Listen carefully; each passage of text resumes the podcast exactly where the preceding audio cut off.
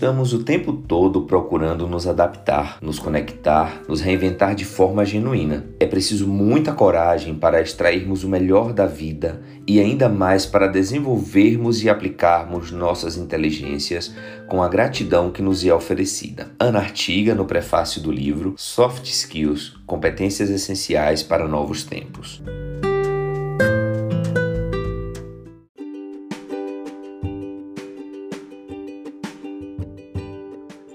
Bom dia, boa tarde, boa noite. Eu não sei que horas você vai estar me escutando. Eu sou Eri Carneiro, apresentador do podcast Travessia de Carreira, e este é o nosso episódio 002 do jornalismo para a área de tecnologia, a travessia de Mari Moreira. Vem comigo?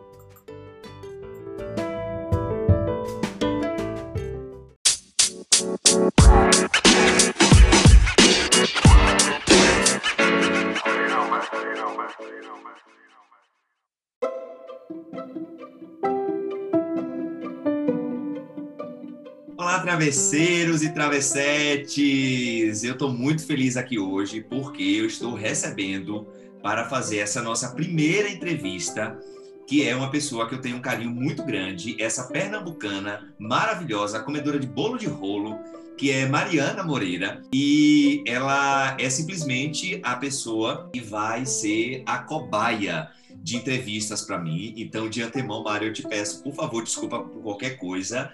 Peço desculpa também para você, meu travesseiro, minha travessete, né? Travesseiro, travessete, porque eu tô aprendendo. Então, sejam pacientes comigo, tá certo? E aí, eu de cara, sim, Mário, quero que você já diga aí, dê uma, um oi pro pessoal, adianta logo tuas redes sociais para a gente fazer essa divulgação desses arrobas aí. Maravilhoso, o palco é teu.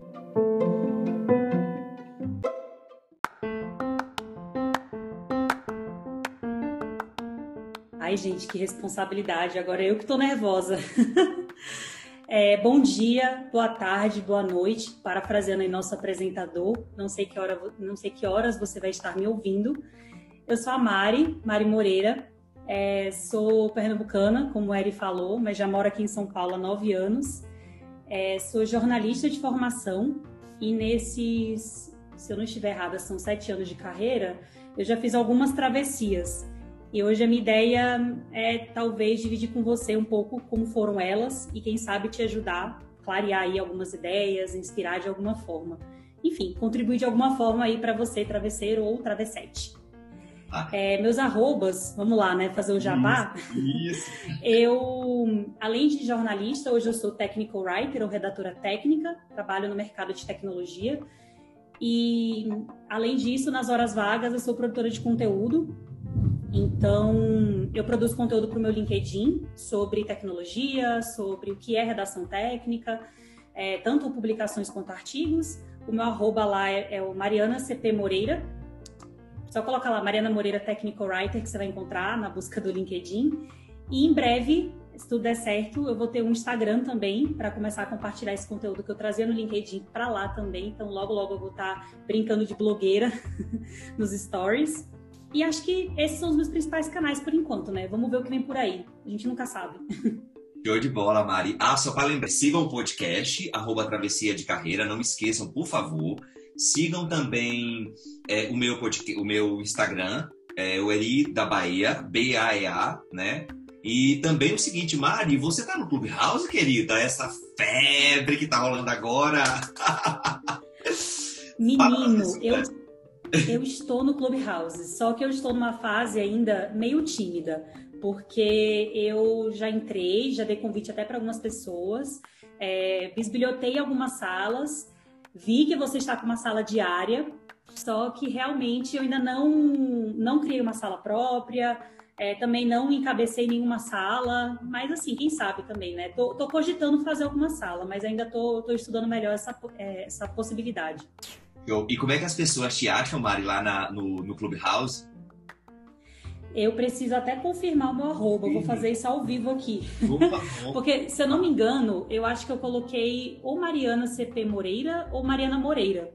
lá. Então, é um desses dois. Pronto. Mariana Moreira, perfeito. Eu sou Erivaldo Carneiro, Eri Carneiro, na verdade, né? Não sou mais Erivaldo, eu sou Eri. De tanto me chamarem de Eri, eu vou assumir que é mais fácil esse nome lá no Clubhouse. Então, se você, travesseiro ou travessete, escuta, não deixa de me seguir, tá?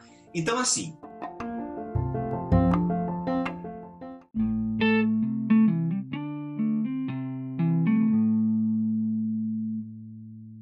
É, a primeira pergunta, Mari, lembrando que é, esse nosso podcast aqui é sobre travessia de carreira e vocês vão e você vai entender travesseiro ou travessete, porque eu vou fazer essa pergunta para Mari. Provavelmente vai ser a pergunta que eu vou fazer para todos os convidados que tiver por aqui. E aí, Mari, o seguinte, para a gente começar, a primeira pergunta para a audiência te conhecer, eu queria saber quem é Mariana fora do ambiente de trabalho? Além da descrição das redes profissionais, do LinkedIn, do currículo Vitae, conta para mim e para essa audiência maravilhosa que eu já estou fazendo aqui no Travessia de Carreira, quem é essa pessoa? Eu acho que essa é, é uma pergunta, sei lá, a pergunta de um milhão de dólares, assim, porque é, porque simplesmente é, acho que não tem uma resposta definitiva, né? Mas eu acho que a Mari, a Mari é a filha do seu Carlos Fernando e da dona Clara, que estão lá em Recife. A Mari, a Mari é a, é a irmã caçula de quatro, foi a única que não foi para a área do direito, que não quis ir para o universo jurídico. A Mari é amiga, é, é namorada, é mãe de pet. É, a Mari é comunicativa, sempre fui de conversar, de falar. Né? Minha mãe fala que eu sempre gostei de apresentar as coisas na escola, sempre gostei de ler, de escrever. Então, acho que é até engraçado falar isso, porque acho que, no fundo, a Mari hoje, fora das redes, também é a Mari que aparece nas redes. Assim, elas são tão misturadas que é meio difícil dissociá-las, assim, sabe? Separá-las. Mas acho que é isso. A Mari é essa, essa pessoa aí que tagarela, que, que gosta de fazer amizade, que gosta de trocar ideia, que gosta de escrever, que gosta de falar, que gosta de conhecer coisas novas. É, enfim, é isso. Acho que é isso. Perfeito, perfeito demais. Olha, obrigado. E aí o seguinte, com essas respostas todas que você me deu sobre essa pergunta, quem é Mari além do CV?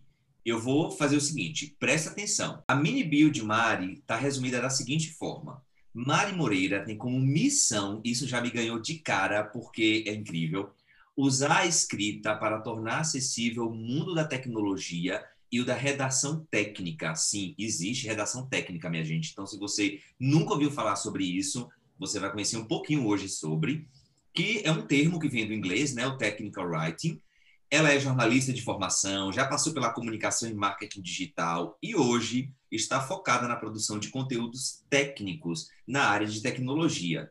E ela está simplesmente brilhando como technical writer ou redatora técnica. Mari também é criadora de conteúdo e junto com outros redatores e redatoras técnicas, né, do país, ajudou a criar a comunidade Tech Writing, a primeira comunidade brasileira focada em profissionais de Tech Writing. Technical Writing, desculpa. Nossa, gente, assim, é puxado, né? Essa menina é isso. E aí, depois de você me dizer quem é você fora e eu te ler essa bio, como é que essa pessoa, né, do fora do currículo, né, essa essa Mari fora do currículo, Mari, influencia essa Mari do trabalho para que Mari pudesse chegar e ter essa bio hoje. Vamos lá? Vamos. Eu estou aqui pensando, tentando fazer esse exercício. Eu acho que a comunicação e a escrita, de alguma forma, elas sempre estiveram comigo, né?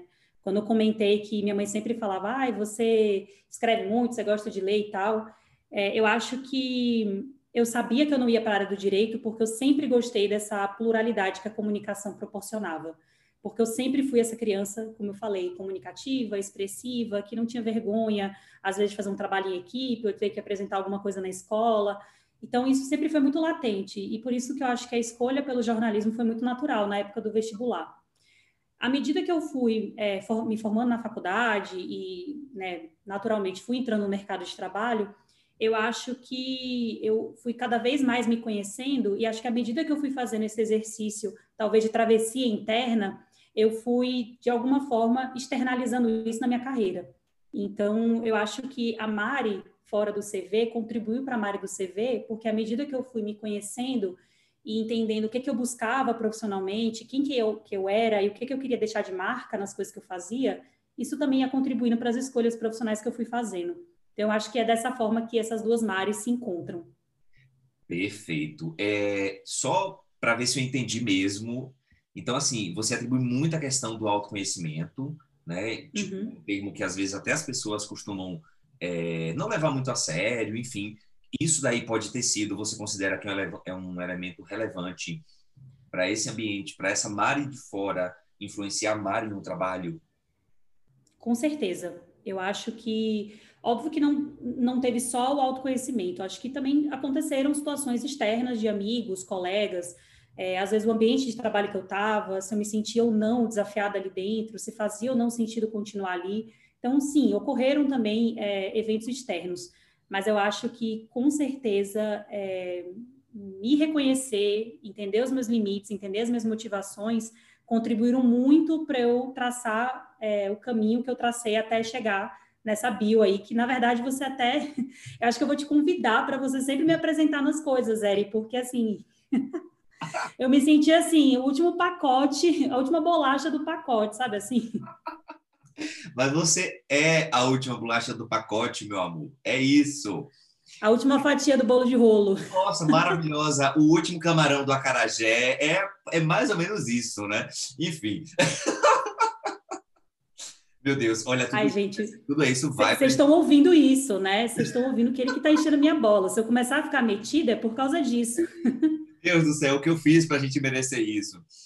Ô Mari, assim, é, eu acho muito legal você falar, dar esses exemplos e contextualizar tudo uhum. isso, porque eu imagino que para você pensar em fazer, em sair da área da comunicação, primeiro é jornalista, depois trabalha com comunicação e vai parar na tecnologia, tipo assim, é uma travessia que eu fiquei, tipo, na, na primeira vez que eu vi a tua história, que você faz questão sempre de é, inspirar outras pessoas, de, das, das travessias que você teve, é, e isso realmente é inspirador, eu acho incrível né, o trabalho que você faz. Então, assim, conta aí como foi para sair dessa área de. Começa no jornalismo, passa na comunicação e vai parar na tecnologia. Bem, e aproveita, já explica o que é que essa bendita redação técnica. É, ai, caramba, redação técnica, né? Ou technical writing aí para os travesseiros e travessetes que está espalhado pelo mundo inteiro. Vamos lá, então, vamos lá.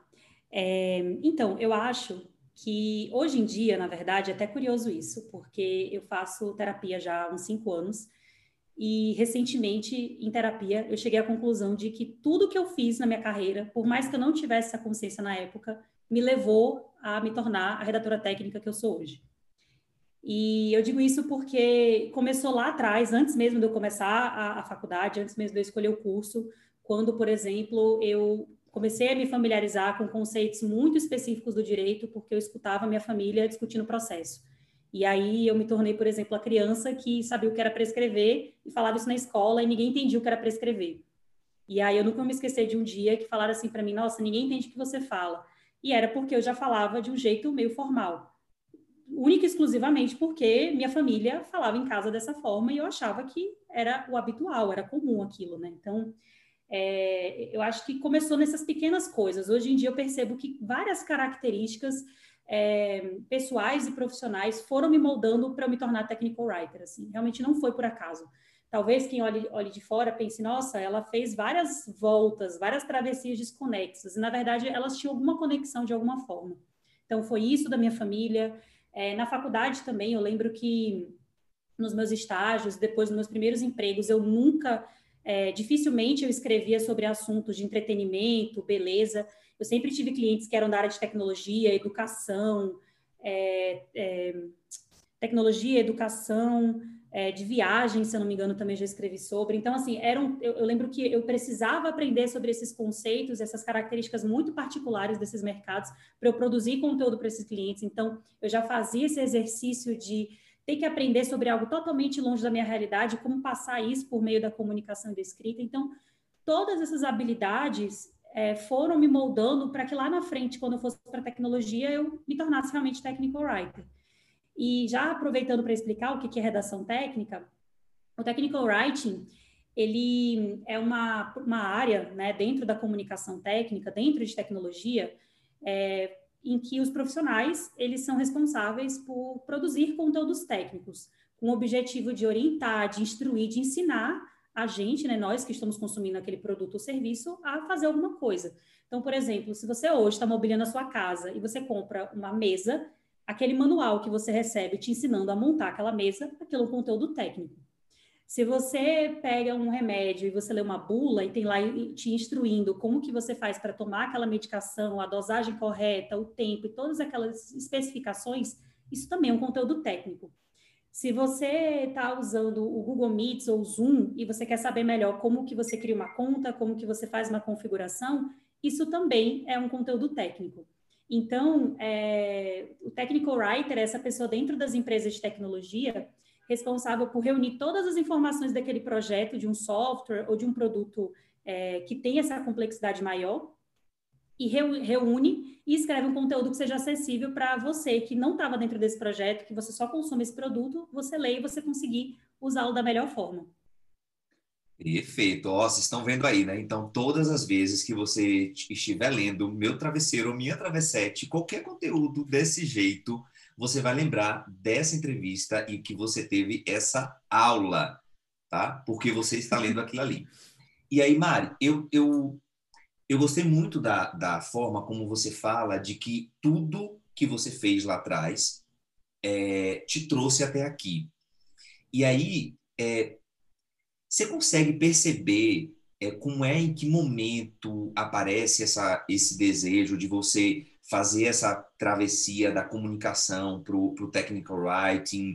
É, foi uma coisa, é, vamos dizer assim, que você caiu de, de paraquedas, a oportunidade surgiu. Como é que essa travessia ela acontece propriamente dita, né? E, e obviamente, é, quais medos, quais receios, quais vulnerabilidades você teve que, que trabalhar para isso, né? Então, fica à vontade com você.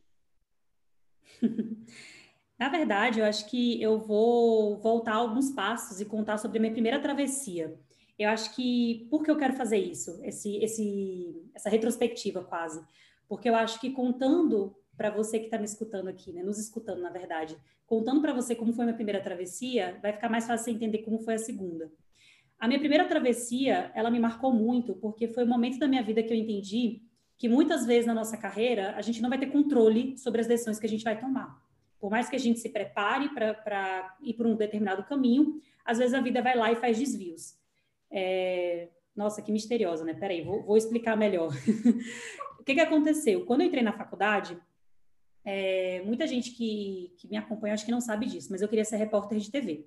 Eu fui fazer jornalismo porque eu queria ser repórter. Eu queria é, fazer matéria, reportagem, essas coisas, em frente às câmeras. Eu gostava muito de audiovisual, sempre gostei. E quando eu estava na faculdade, eu lembro que na minha cabeça toda toda a minha estratégia, assim, todo o meu plano de carreira já estava consolidado. Eu ia me formar na faculdade, eu ia ser repórter e quem sabe daqui uns anos eu até poderia ir para fora do país e ser correspondente. Eu já tinha traçado isso com 17 anos, achei que eu era dona da verdade, sei lá, estava tudo já no esquema, já estava ali tudo definido, sabe? Assim, quando você acha que fez o plano perfeito, o plano infalível lá do Cebolinha, quase isso. E e aí, quando eu me formei na faculdade, eu cheguei a trabalhar com TV, eu fui estagiária na TV Cultura aqui de São Paulo, pude literalmente fazer o 360 dentro de uma redação de, de TV, é, entendendo como era a apuração das notícias, o que era editar os textos, como ajudar o repórter a gravar a passagem, que é aquele momento na, que ele aparece em frente às câmeras falando. Então, assim, pude ter essa, esse verdadeiro laboratório de TV durante o estágio. Só que quando eu me formei, a cultura não tinha vaga na época para me absorver, então eu me formei desempregada. E aí, para mim, foi o grande momento, já ali com os meus 23 anos, eu tive que lidar com uma primeira frustração profissional. A de que eu achava que eu tinha, eu tinha feito uma faculdade e que eu era uma aluna muito dedicada, que eu tirava boas notas, que eu estudava bastante, é, que eu fiz um bom TCC, enfim, que eu tinha feito, teoricamente, ali, considerando a meritocracia, eu, eu fiz todo o checklist, tudo certinho. E aí chegou na hora H e cadê meu emprego? né? E foi, foi talvez o primeiro momento da, da, minha, da minha jornada profissional que eu tive que entender que, às vezes, os planos não saem como a gente planeja. E o que, que eu faço? O que, que a gente faz quando isso acontece? Como que a gente reverte? Como que a gente faz um plano B, C, D, às vezes mais de, mais de um plano, né? Então, foi um momento em que eu tive que engolir muito meu orgulho, porque nessa época eu era muito orgulhosa, e entender que eu precisava me abrir e me permitir conhecer outras oportunidades e outras possibilidades. Eu lembro que nessa época, e é curioso falar isso, mas eu vou falar, nessa época eu torci o nariz para redes sociais. Eu falava, eu trabalhar com redes sociais? Não, meu negócio é TV, eu sou bom em audiovisual. Redes sociais? A gente está falando aí, eu me formei em 2015, a gente está falando de 2013, 2014. Ou seja, a gente já tinha redes sociais ganhando aí um protagonismo. E eu, naquela época, torcendo o nariz, falando que, nossa, como assim redes sociais? E eu, obviamente, mordi a língua, porque durante três anos da minha carreira eu fui social media. Então, assim, trabalhei com redes sociais. Logo, foi por isso que eu estou falando que foi o meu momento, assim, que eu falei, ó, a gente tem que aprender a se abrir mesmo para as possibilidades. E, então, minha, essa minha primeira travessia me marcou muito, porque foi um momento em que eu tive que olhar para mim e falar assim, tudo bem, não deu certo o primeiro plano, que era ser repórter. Que outros planos podem funcionar para Mari? como que eu posso pegar as habilidades que eu aprendi aqui como jornalista na faculdade e adaptá-las para um possível contexto como analista de comunicação numa empresa ou talvez analista de, mar de marketing digital. E aí, minha gente, eu arregacei as mangas e passei oito meses. Eu demorei oito meses para conseguir meu primeiro emprego depois que eu me formei, mas eu passei oito meses em casa, evitando sair ao máximo, porque eu tinha, felizmente, eu tinha a rede de apoio dos meus pais que puderam me ajudar a continuar em São Paulo enquanto eu, eu fazia essa minha travessia mas eu tentei ao máximo não depender deles. Então, assim, eu, eu, eu evitava sair de casa para não, não ser custos, é, só pagava um curso ou outro quando eu via que era muito estratégico, e eu arregacei as mangas e comecei a estudar em casa.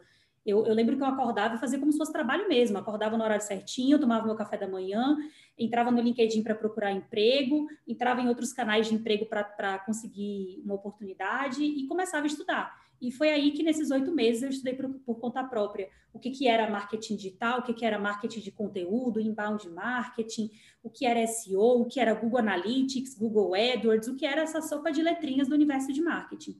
E aí, depois de oito meses, eu consegui meu primeiro emprego na área e fiquei até os últimos, até o ano retrasado, até 2019. Então, essa minha primeira travessia, ela marcou muito, porque eu acho que foi o primeiro momento que eu fui entendendo o que, que era aprender a, muitas vezes, fazer desvios na rota para conseguir chegar a outros lugares ou conhecer mesmo outros horizontes, né? E aí a minha segunda travessia, aí sim, eu fiz esse, agora acho que vocês entenderam porque eu fiz a retrospectiva, né? A minha segunda travessia foi mais fácil porque ela já foi mais consciente.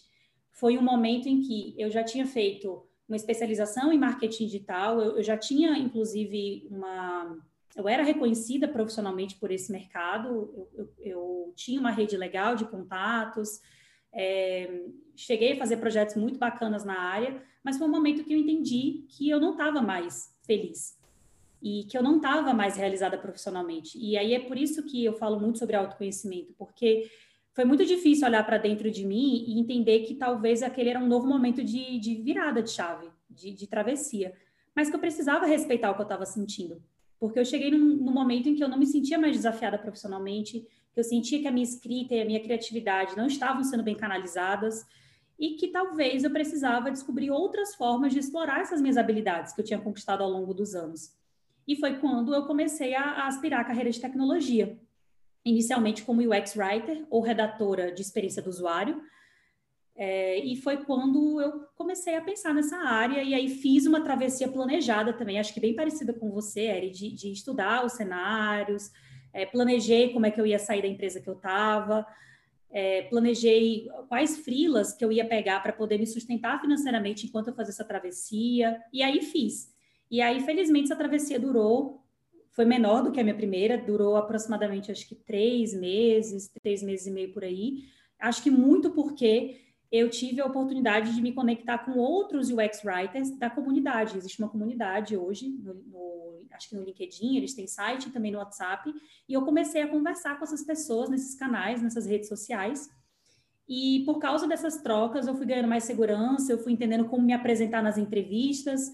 É, também nesse processo de me conhecer, entender como que eu poderia me vender nessas entrevistas, eu fui é, entendendo como que eu poderia adaptar as minhas habilidades que eu tinha de jornalista, de comunicadora para essa nova profissão que eu estava me propondo a me tornar, né, a, a conseguir e, e, e, trabalhar nela. E dessa forma, acho que a travessia acabou dando certo por causa disso. Mas a minha travessia para a escrita técnica, aí sim, ela foi totalmente acidental. Foi zero planejada, foi cair de paraquedas mesmo. foi, assim, uma surpresa total, ainda mais em 2020, se a gente pensar que depois a gente teve a pandemia, né? Mas eu, eu me tornei redatora técnica em fevereiro. Inclusive, é, este mês eu completo um ano como tech writer. E, e foi, por, foi por acaso. Eu brinco que foi uma contratação errada que deu certo, porque me chamaram para ser UX writer e quando eu comecei a trabalhar, eu descobri que eu não era mais UX writer, eu era alguma outra coisa que eu não sabia o nome. E aí foi uma travessia particular, digamos assim, porque eu eu comecei a trabalhar e, como eu falei, eu não, não identifiquei o que eu fazia de cara. Eu falei, olha, eu acho que isso é uma área nova, deixa eu tentar pesquisar e descobrir. E aí foi um processo investigativo mesmo, de, de procurar outros profissionais que trabalhavam com isso no LinkedIn, de pesquisar é, conteúdos em podcast, em, em, blog posts, em sites, em outras comunidades internacionais. E, e eu brinco que me apaixonar por redação técnica foi o que me permitiu criar os projetos de conteúdo que eu faço hoje, porque eu me identifiquei tanto. Falei, nossa, acho que agora sim encontrei a área em que a minha escrita se encontra, meu tipo de criatividade se encontra. Eu brinco que é aquela cena dos filmes que os planetas se alinham, sabe? Que o personagem principal encontra todas as respostas. Uhum. Foi um pouco isso, assim. Quando eu me tornei tech writer por acidente, eu encontrei todas as respostas dentro de mim. Eu falei, nossa, é isso. Eu gosto disso. E aí foi quando eu decidi que eu queria escrever mais sobre isso. Eu já, eu já escrevia para o LinkedIn nessa época, mas eu escrevia muito assim, é, compartilhando cases de marketing, porque eu trabalhava com marketing e, e eu escrevia sobre isso. Eu mais compartilhava do que produzir conteúdo autoral. E aí foi nesse momento que eu falei, agora eu acho que eu estou preparada para escrever um artigo. E aí uma coisa foi levando a outra. Eu publiquei o primeiro artigo, é, com isso eu comecei a, a conhecer outras pessoas, pessoas mandando mensagem, falando, nossa, não conheci essa carreira, agora que eu li seu texto eu conheci, me interessei, o que, que eu faço? Como que eu migro? Como que você aprendeu? O que, que você estudou? E aí eu fui naturalmente dividindo e sempre me colocando nessa posição de, gente, eu, eu sou nova na área, mas assim, à medida que eu vou aprendendo, eu decidi compartilhar e vamos aprender juntos, ou juntos. E, e foi isso. Acho que foi isso. Falei demais. Desculpa. Não, nenhum, gente. Olha, vocês estão ouvindo aí essa experiência maravilhosa de, de Mari. Eu já conhecia alguma coisa, mas não com essa riqueza imensa de detalhes que ela está falando aqui agora para a gente. E, Mar, inclusive, até é, a gente se conheceu no LinkedIn e depois é é, a gente se conheceu no LinkedIn nesses textos que Mari escreve, que são incríveis. É, eu tipo, eu não sou, eu não tenho nada a ver com technical writing, mas assim, todas as vezes que eu leio alguma coisa que Mari escreve, eu aprendo mais um pouquinho sobre a área que ela fez a última travessia.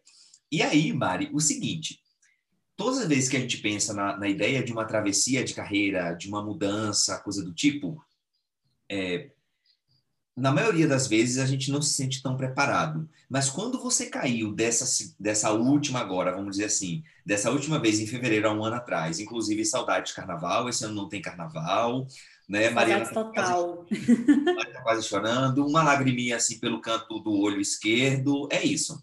Mas Conta aí, Mari, pra gente, né, para mim, para os travesseiros e para as travessetes, assim, tu se sentiu mais preparada e isso foi que te possibilitou fazer essa mudança da área de que você estava de, de experiência do usuário, é o UX, right? o UX, né? De experiência UX do usuário uhum. para para technical writing. Me, me conta aí, conta pra gente sobre isso e assim, bota a Mariana, quer dizer, eu ia dizer nua e crua, mas assim, não pode, né? Você, enfim, bota a Mariana assim. gente, isso, não, isso vai continuar no podcast. Fala pra gente isso daí. Eu fiquei curioso para saber dessa, dessa nuance que aconteceu. É engraçado você perguntar isso, porque eu lembro que quando a Jéssica, que é a minha dupla lá no trabalho, ela entrou, e eu contei para ela como foram os primeiros meses eu trabalhando sozinha nessa função, porque é isso, eu fui a primeira technical writer da empresa que eu trabalho.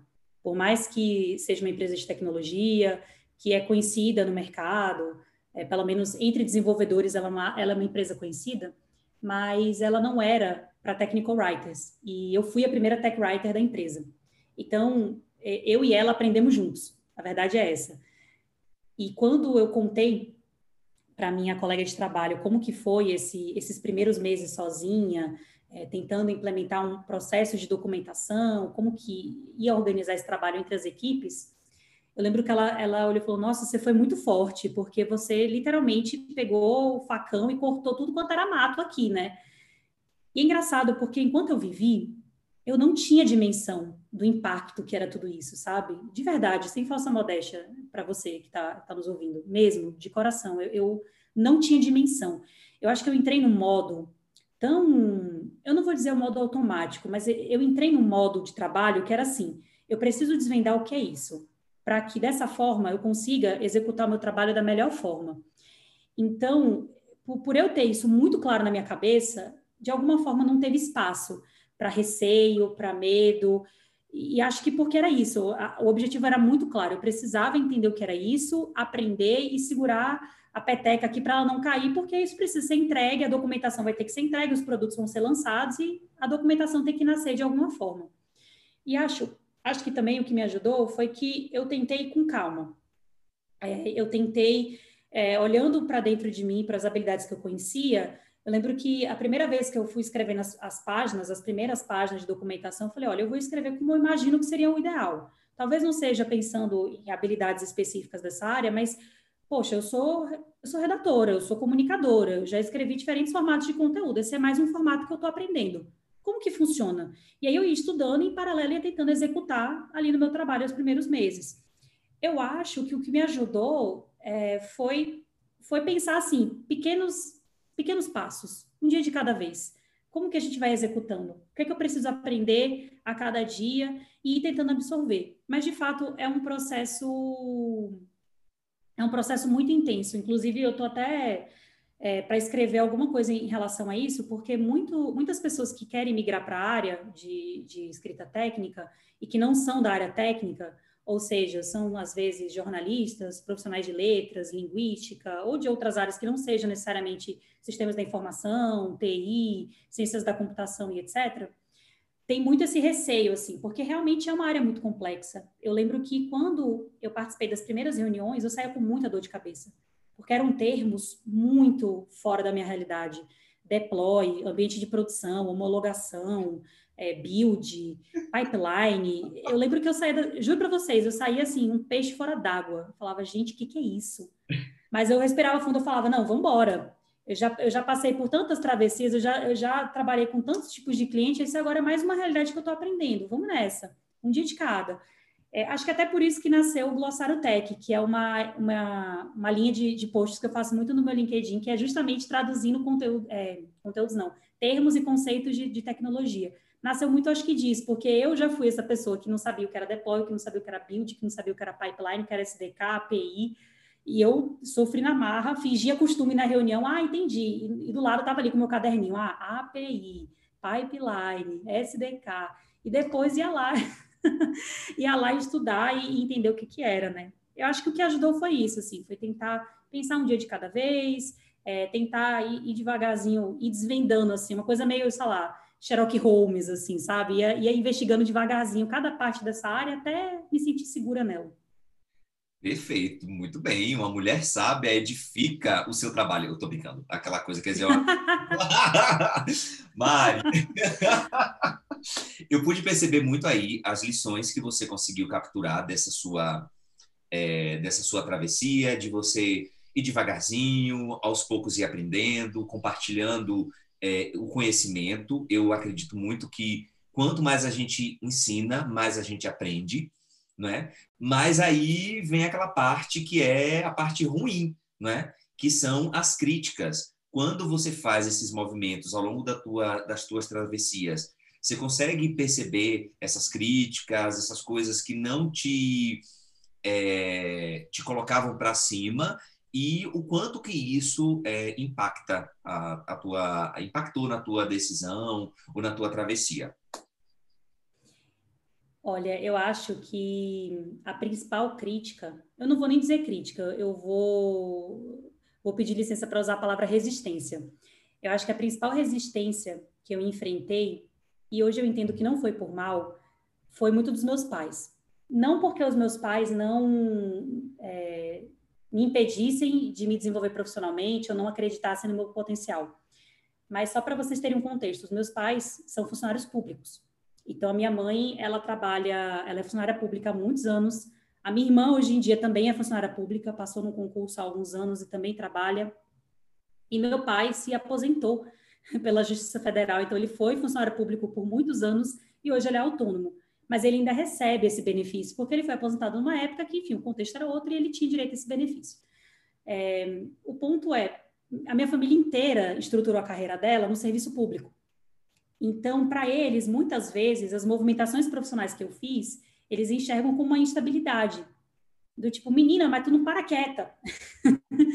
eu fui falar, um dia desses, eu fui falar assim para minha mãe: mãe, eu tô gostando tanto desse, desse movimento de criar conteúdo, que tem horas que eu penso em empreender. E aí minha mãe já arregalou o olho assim para mim e falou: "Tá bom, Mari, mas olha, você sabe que antes, né, você tem que ter uma estabilidade, planeja certinho, porque, né, você sabe como é". e eu falei: "Mãe, calma, eu não estou falando para você que eu vou me demitir agora e vou ser empreendedora. Não, essas decisões elas levam tempo. É, cada um, né, tem seu processo. Você sabe muito bem disso, Eri. Então, assim, tá tudo bem, eu né, não, não tô metendo aqui uma ideia assim do nada, tirei da, da, da manga que eu vou fazer isso e pronto, né? Mas então, para os meus pais, é muito difícil eles entenderem essas travessias. É, tanto que quando eu trabalhava em agência, e quem trabalha em agência de, de, publicidade e de marketing, ou quem conhece alguém que já trabalhou, sabe que a rotatividade nesses lugares é muito alta. É muito comum as pessoas ficarem seis, oito meses, às vezes um ano e pouco, e sair. Isso é muito comum no mercado de comunicação e marketing, comum mesmo. É normal ter essa rotatividade. Mas, por exemplo, eu tive algumas rotatividades dessas, né? Em, acho que em três anos eu trabalhei em quatro agências, três agências, fiquei em uma média de nove a onze meses entre elas. E para minha mãe já era assim: nossa, mas você já vai trocar de emprego? Nossa, mas você saiu do. O que, que aconteceu com outro emprego? Então, assim, eh, vinha essa, esse receio de: mas será que você não está sendo precipitada? Será que você não está tomando uma decisão errada? Você não está indo rápido demais? E acho que, por isso, de novo, que eu, que eu reitero a questão do, do autoconhecimento, assim, você ter muito claro consigo com, né, com você mesma, mesmo, o que, o que que te faz vibrar, assim, não é papo de coach, de verdade, assim, é, é, é, é ter muita clareza do que você, do que que você quer. Às vezes, a gente se coloca em situações, em ambientes de trabalho que são muito tóxicos e que nos fazem mal, porque a gente acha que é, é muito ousado ou ousada sair daquele lugar, é, querer algo que seja melhor para a gente. E às vezes o melhor para a gente não necessariamente é um salário maior um cargo maior. Às vezes o melhor está em, em, outros aspectos que são muito subjetivos. Mas é, é, a gente se permitir escutar esses sinais que a gente dá, essa intuição que grita dentro da gente, porque ela grita, ela dá sinais o tempo todo. Quando a gente está cansado, às vezes, ou quando a gente está estressado no trabalho, esses sinais também aparecem. Logo, quando a gente também está insatisfeito, por mais que o trabalho esteja tudo ótimo, esses sinais também vão se manifestar. Será que a gente se lê? E, e, eu acho que é isso, assim. Acho que foi esse o tempo em que, que, que você tinha que ficar tanto tempo na empresa para ser visto como um profissional sério. Acho que, é, pelo menos as entrevistas em que eu pude participar, sempre que eu fui muito franca e, e, mostrei o porquê da minha saída desses, desses lugares, acho que os profissionais, os recrutadores e recrutadoras entenderam as motivações, entenderam que isso não me desqualificava como profissional. Então, acho que, e agora eu falo principalmente para pra, as mulheres, para a mulher que está me escutando, que eu sei que a, a, a gente tem ainda um, um, ingrediente a mais, que é muitas vezes a insegurança provocada pelo machismo estrutural, provocada pela síndrome da impostora. Eu sei que muitas vezes é, as pessoas talvez apontem, apontem o dedo para você falando assim, nossa, mas você está exagerando muito, nossa, mas você também está sonhando muito alto, então, nossa, mas como que você vai fazer isso? Você já é mãe, ou você quer ter uma família e você vai fazer isso? Não escuta essas pessoas.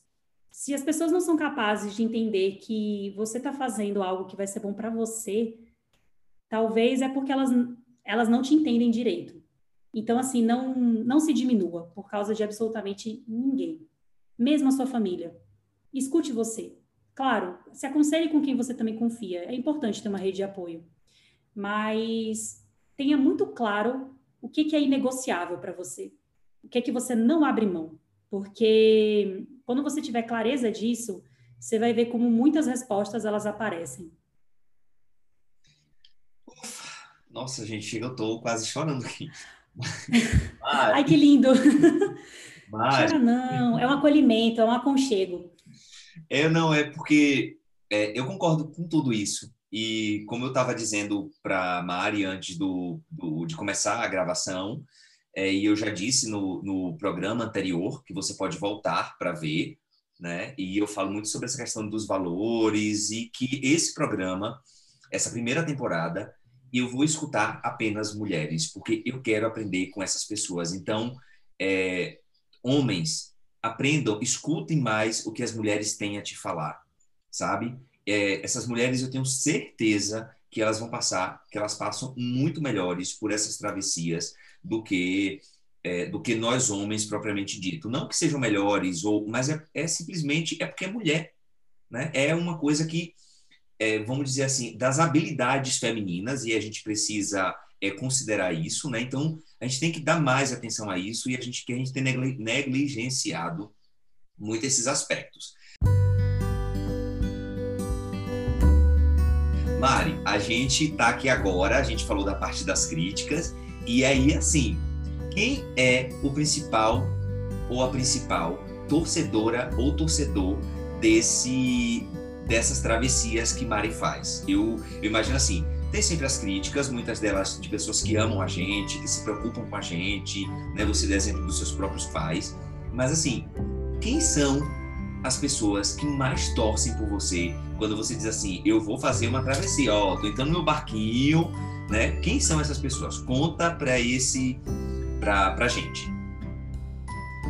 Eu não poderia começar sem falar do meu namorado, porque puxa, puxando um pouco o saco dele, né? Mas é verdade, assim, o Lu, eu e o Lu a gente está junto aí, há, estamos juntos há, há quatro anos e e o Lu acompanhou várias transformações que eu tive nesses quatro anos. Para vocês terem uma ideia, quando eu comecei a namorar o Lu, estava no meu primeiro emprego. Então o Lu viu todas as minhas mudanças de agência.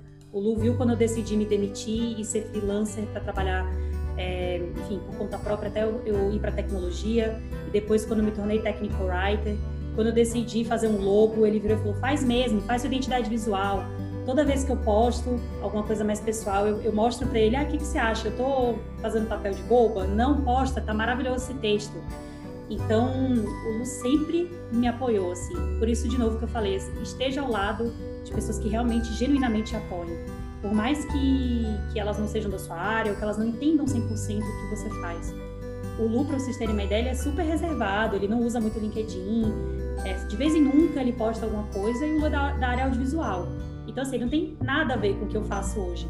Mas, assim, todas as lives que eu fui chamada para participar, ele estava lá, me ajudando a ajustar a luz, me tranquilizando, me trazendo um copo d'água, falando: você vai falar bem, vai dar tudo certo. Quando eu decidi é, fazer o meu Instagram, que em breve vou começar a produzir conteúdo para lá, ele falou: não, faz, tá linda a sua bio, adorei a foto.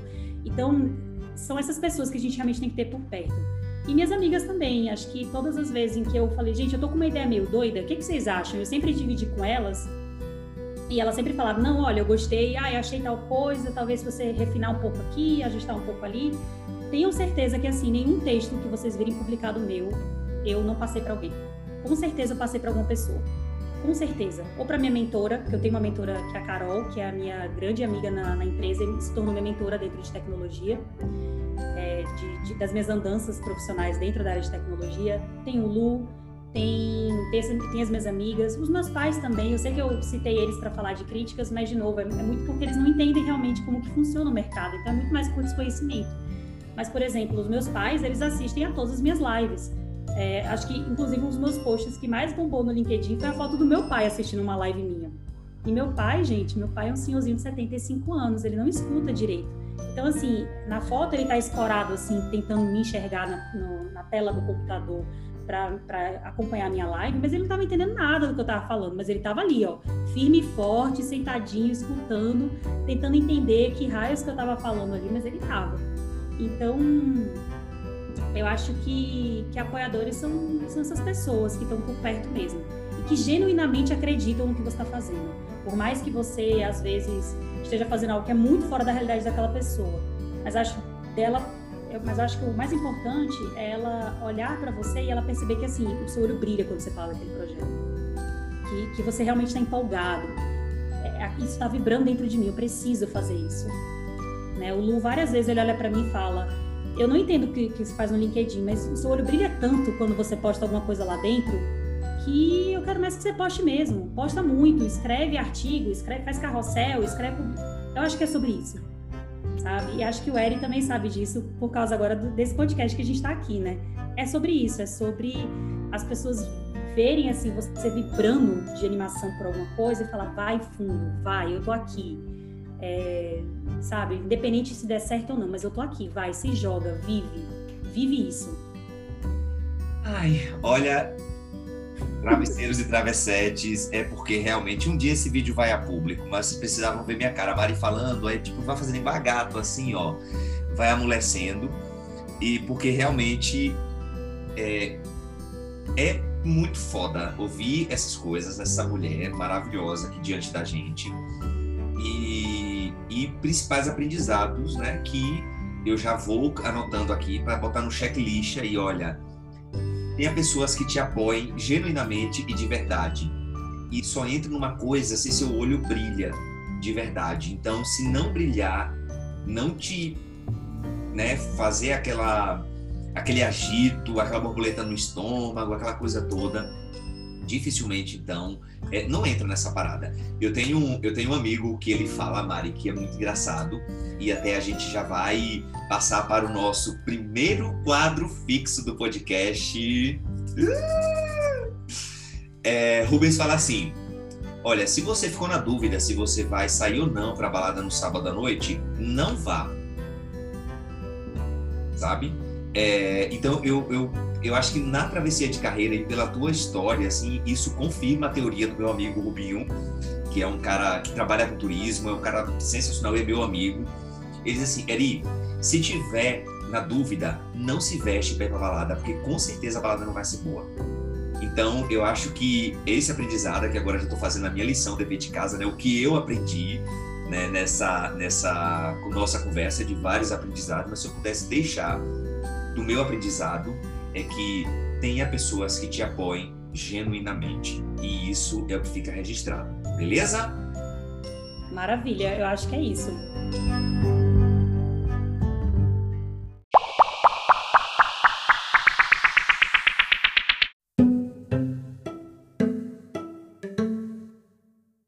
Agora vamos começar o nosso primeiro quadro.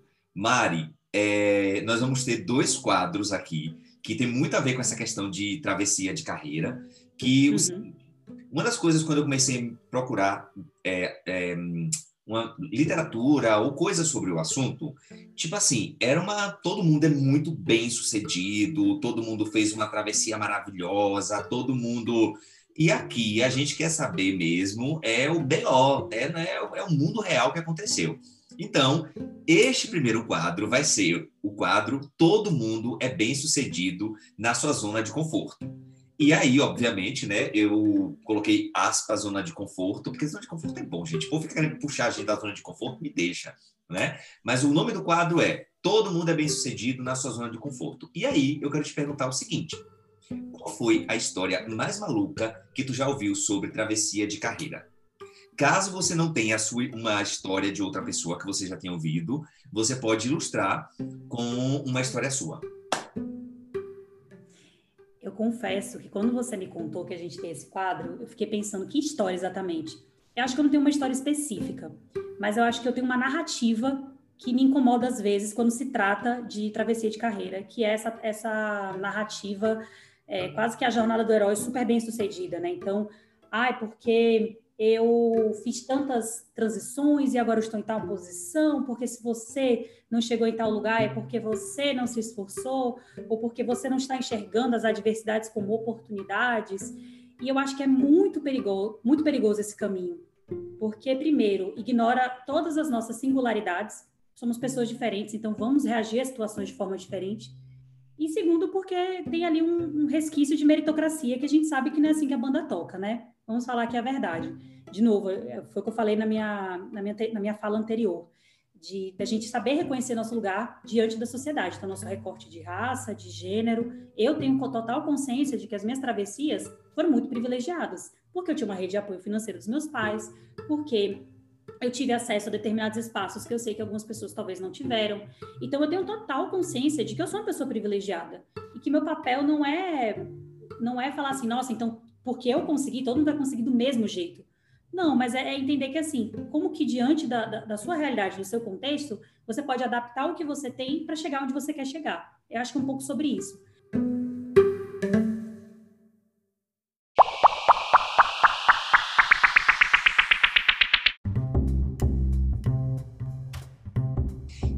Mari, vamos agora para o nosso segundo quadro, que é Se Conselho Fosse Bom, Era Vendido. E aí você me dá, aí me deu um conselho, na verdade, para mim, que estou fazendo essa, essa travessia. Mas assim, não é um conselho que eu vou encontrar em qualquer lugar. É um conselho que uhum. ninguém te deu, mas tu aprendeu na travessia de carreira. Tu já deu vários aqui durante esse evento, mas, né, tipo que foi, é um evento. Gente, esse podcast aqui, Travesseiros e Travessetes, é um evento. Que dia é hoje, gente? Na minha quarta-feira, dia 10. Estamos gravando isso aqui, véspera de carnaval, enfim. Vai lá, Mari. Se conselho fosse bom, era vendido. Conta o conselho que ninguém te deu, mas tu aprendeu na tua travessia de carreira. Eu acho que o melhor conselho que eu posso dar e aí é muito mais uma sugestão do que algo escrito em pedra. Uhum. Mas eu diria para você realmente fazer é, um processo de, de análise interna, assim, do tipo, veja quais armas você tem para esse combate que vai ser essa travessia. Então, eu não estou feliz onde eu estou trabalhando. Tá bom. Liste as opções do que você pode fazer então diante disso. Eu posso trabalhar em outro cargo dentro da empresa? eu posso ir para uma empresa do mesmo setor, mas uma empresa diferente, que talvez tenha uma outra cultura e, e, eu tenho mais identificação, ou é realmente a minha profissão que não, não conversa mais com a pessoa que eu sou. Eu acho que, que se eu pudesse dar um conselho é esse. É, se escute e, e mapeie todas essas possibilidades que estão vindo à tona. Sabe aqueles exercícios de criatividade que as pessoas falam assim, ah, coloque um cronômetro e, e escreva o que vier à tona num papel em branco. Acho que é um pouco sobre isso Faz esse exercício sem compromisso. Escreva tudo o que você quer profissionalmente, o que, que você imagina conquistar. E depois você entende o que, que você precisa fazer para chegar nesse, nesse lugar. Acho que talvez isso ajude. Porque aí a gente foge um pouco daquela ideia de, ai, inspire-se naquela pessoa que também foi para tal carreira. Não significa que você não pode se inspirar. Acho que a inspiração é mais que bem-vindo mesmo. É importante a gente ter pessoas em que a gente se inspire. É, enfim, profissões em que a gente se inspire, enfim, coisas que nos inspiram como um todo. É importante ter essas inspirações. Mas mais do que isso, é importante a gente entender o que que nos motiva a se inspirar por essas coisas.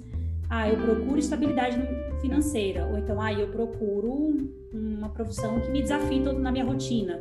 Ou então, ah, eu procuro uma profissão que una comunicação com tecnologia, que foi o meu caso, me tornando technical writer. Então, eu acho que esse exercício às vezes até fluido mesmo, não precisa é, sair com uma resposta pronta de cara, mas eu acho que isso faz com que a gente acesse essas questões que moram dentro da gente e vão facilitar muito a gente entender se estamos na hora ou não de fazer uma, uma transição ou uma travessia de carreira. Perfeito.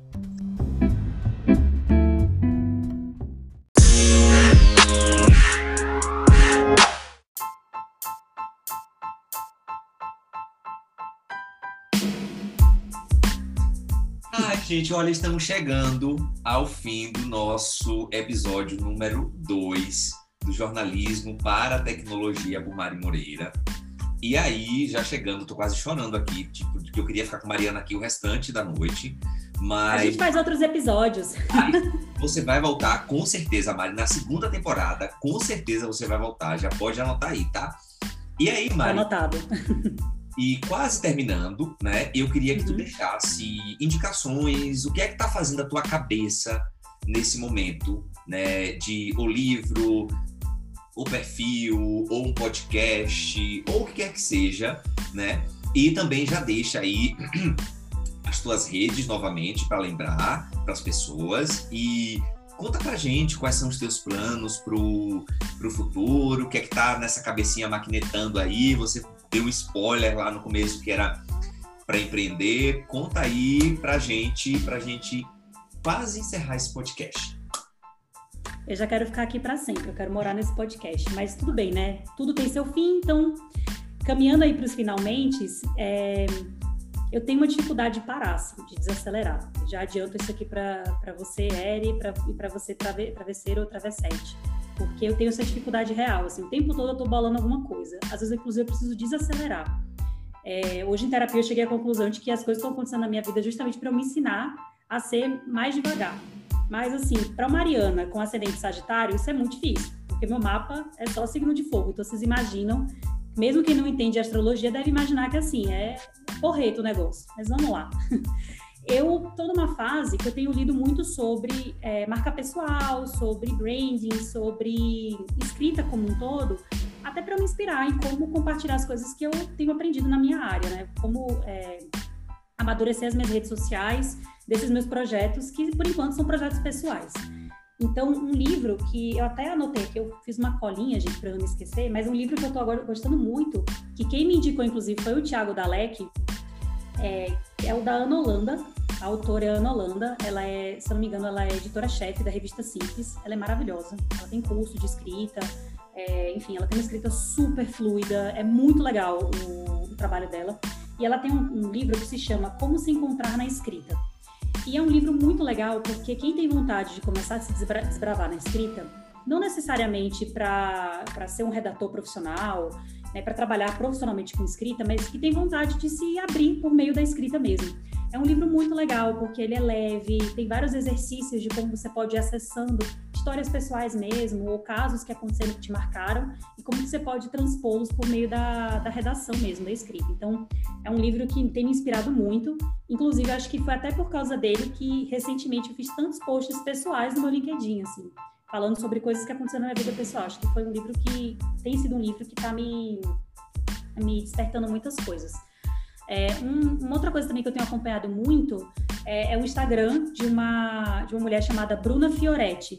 Ela é criadora de um curso chamado Método Bold, é um curso de branding, de marca pessoal.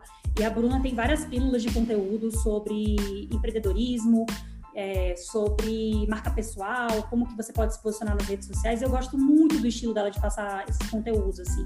Ela grava vários reels no Instagram dela, vários vídeos, vários stories e tem me ajudado muito a, inclusive, a, a, aparecer mais em vídeo. Então, eu, por exemplo, no meu Instagram pessoal, eu tenho começado a gravar mais stories, era uma coisa que eu não fazia antes. Então, é, acompanhar a Bruna tem me inspirado a, a me soltar mesmo, a me jogar, a fazer mais coisas, a, a mostrar mais, dar a minha cara a tapa. Porque antes, inclusive até antes do LinkedIn, eu era muito na minha fechada, assim, eu não, não liberava esse lado meu pessoal. E agora, muito por causa dela, tem, tem me, me ajudado. E uma indicação de livro para quem escutou, viu essa área de technical writing e tem vontade de talvez começar a ler sobre isso. A gente ainda não tem um livro em português sobre o assunto, mas se você tem um pouco de familiaridade com o inglês, esse livro ele, ele é bem, bem leve, ele é escrito de uma forma bem acessível, se chama The Product is Docs. Em inglês seria, em português seria é, o produto é a docs, é a documentação. É de um autor chamado Christopher Gales, depois eu vou passar o link para o tio Eri compartilhar no, no episódio. É um livro muito legal, porque tem no Kindle. E, e, esse livro foi escrito por uma empresa chamada Splunk, é uma empresa é, gringa, né, dos Estados Unidos. Eles têm um time de technical writers bem consolidado e esse, li esse livro foi escrito de forma colaborativa e todos os, os, os lucros são revertidos para ONGs dos Estados Unidos. Então, todo mês eles fazem uma prestação de contas de para onde, para qual instituição foi o dinheiro que é arrecadado é, pela venda dos livros na Amazon, tanto o livro físico quanto o e-book no, no Kindle, enfim, na Amazon.